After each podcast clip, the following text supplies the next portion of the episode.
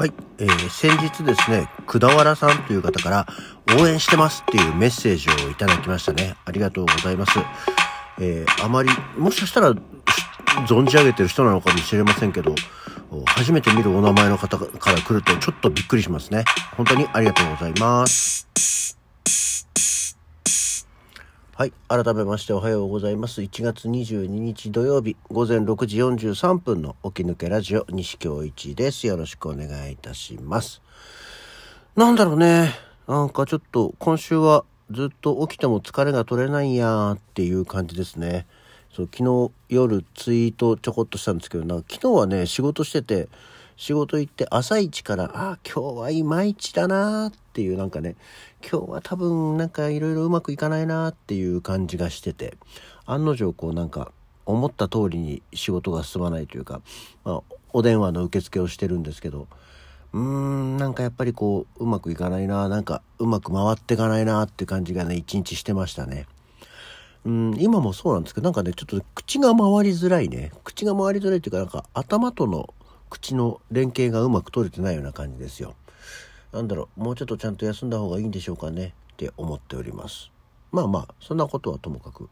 ちょっとね、先日の話の振り返りというか、ふとそういやそうなんだよねって思ったのが、あの、この間、成人式の話を、成人式の日の話をしたと思うんですけど、あのね、ヤンキーの人が箱乗りになって何人もいたよっていう話をしましたけど、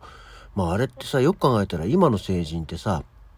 21世紀になってからのさ、生まれた子じゃん。21世紀チルドレンなわけですよ。なのにさ、あの、ヤンキー文化ってだから根強くすごいなと思うのが、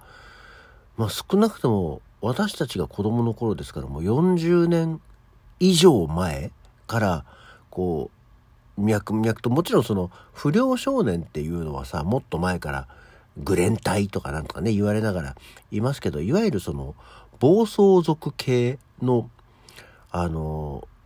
ヤンキーというか不良少年というかっていうのっていうのは少なくとも自分たちが認識できてるのってもう40年以上前からいるわけですよね。でそこからさ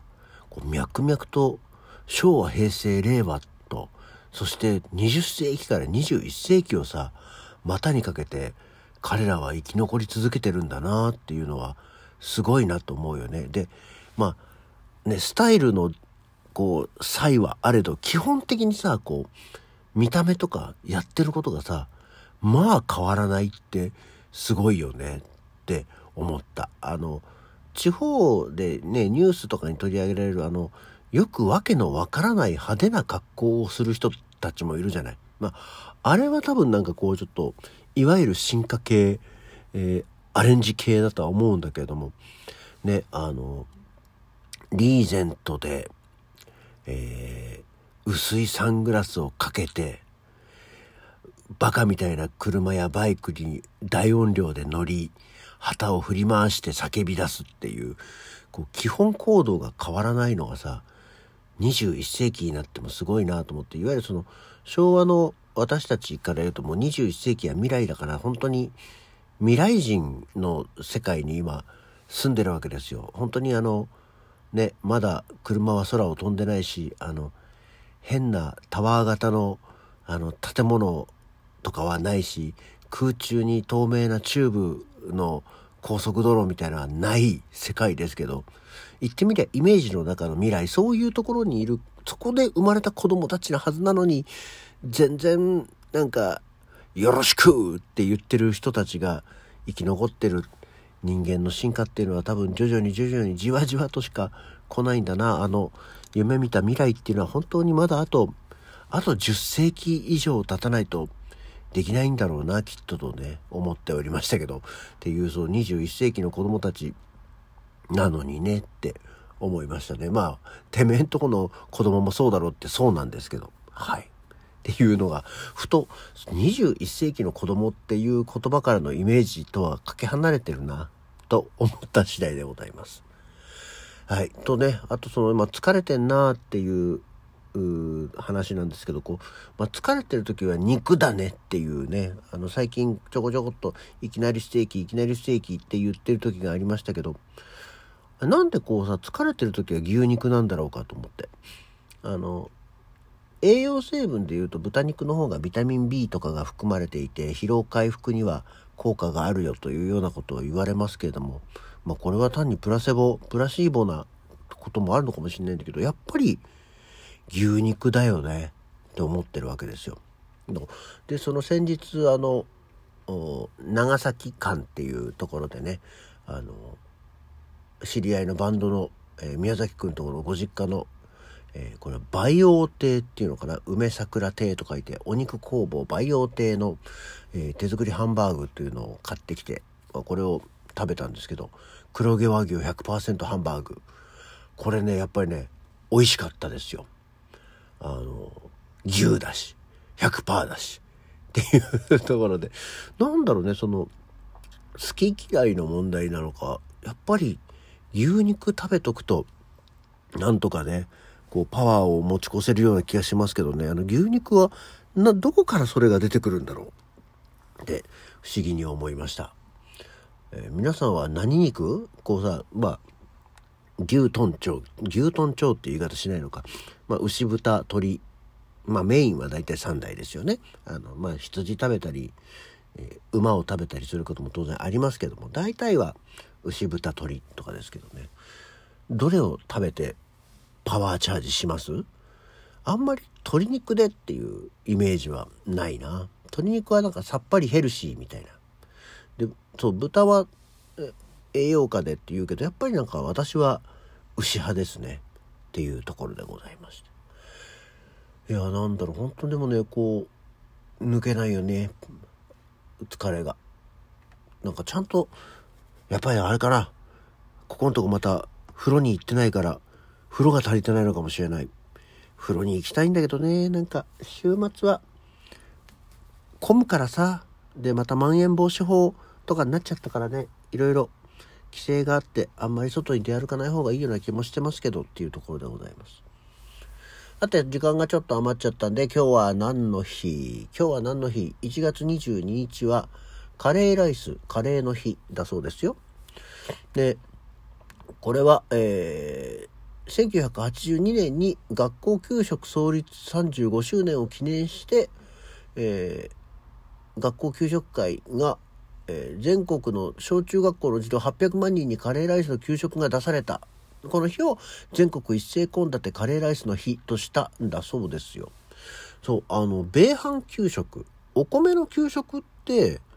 あの、結構みんななんかさ、早いうちから言われ、あの、やって、やってたよって話をね、します。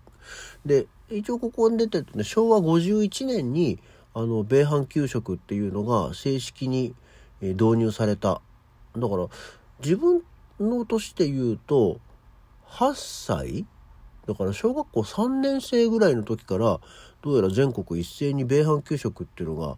あさ導入されたらしいんだけどなんかね自分のイメージだとねその後小学校5年生ぐらいからじゃないとご飯が出てこなかった気がするんだよね。でしかもまあそれも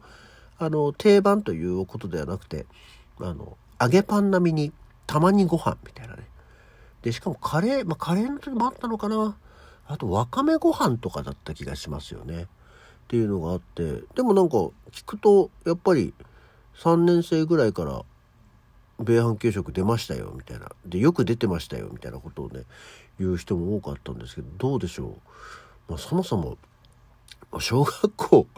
3年生とかさ、5年生ってまあ、1976年とか78年とか言ってるともう本当に40年以上前の話じゃない？そんなとこまで詳しくは覚えちゃいないよねとは思いますけど。いかがでしたでしょうかな？そんなわけで今日はねカレーまあカレーライスの日っていうか給食のカレーの日っていうことなんだろうね今日はね。っていうのとあとはジャズの日なんですって。東京都内のジャズクラブオーナーによるジャズデイ実行委員会が2001年、ああ、意外と最近だ、に実施したんですけど、日付がね、ジャズの JA が January、1月の先頭の2文字で、22日が ZZ に似ていることに由来する ZZ に似ているってそんな言い方あるジャニュアリーの JA と ZZ が22に似てるから1月22日を日本のジャズの日にと定着を目指してる。だからね、まだ定着してないんだよね。定着を目指してるんだそうですけど。なんか、語呂合わせもさ、読みの語呂合わせじゃないんだよね。えー、読みと見た目っていう新たな、え、展開がありましたね。1月22日、ジャズの日。あんまりジャズを聴くぞつってジャズを聴いたりはしないし、ジャズってね、そのロックを聴くぞと同じで、うん、ジャジャズの中にもいろいろジャンルがあるでしょうから、ね、そう、何ジャズよっていう。ジャズ、でもジャズクラブっていうぐらいだからなんかこう、ジョン・コルトレーンとか、わかんないですけど。そういう人たちの感じのジャズを聴くんでしょうかね。ああいうのはちょっと意外と苦手なんだよね。っていうところでございまして。そんなわけでなんとなくまたぼやぼやと今日は終わりますけども起き抜けラジオでございました。それではまた次回。今日は京都で土曜出勤の日だ。頑張ってまいります。それじゃあね。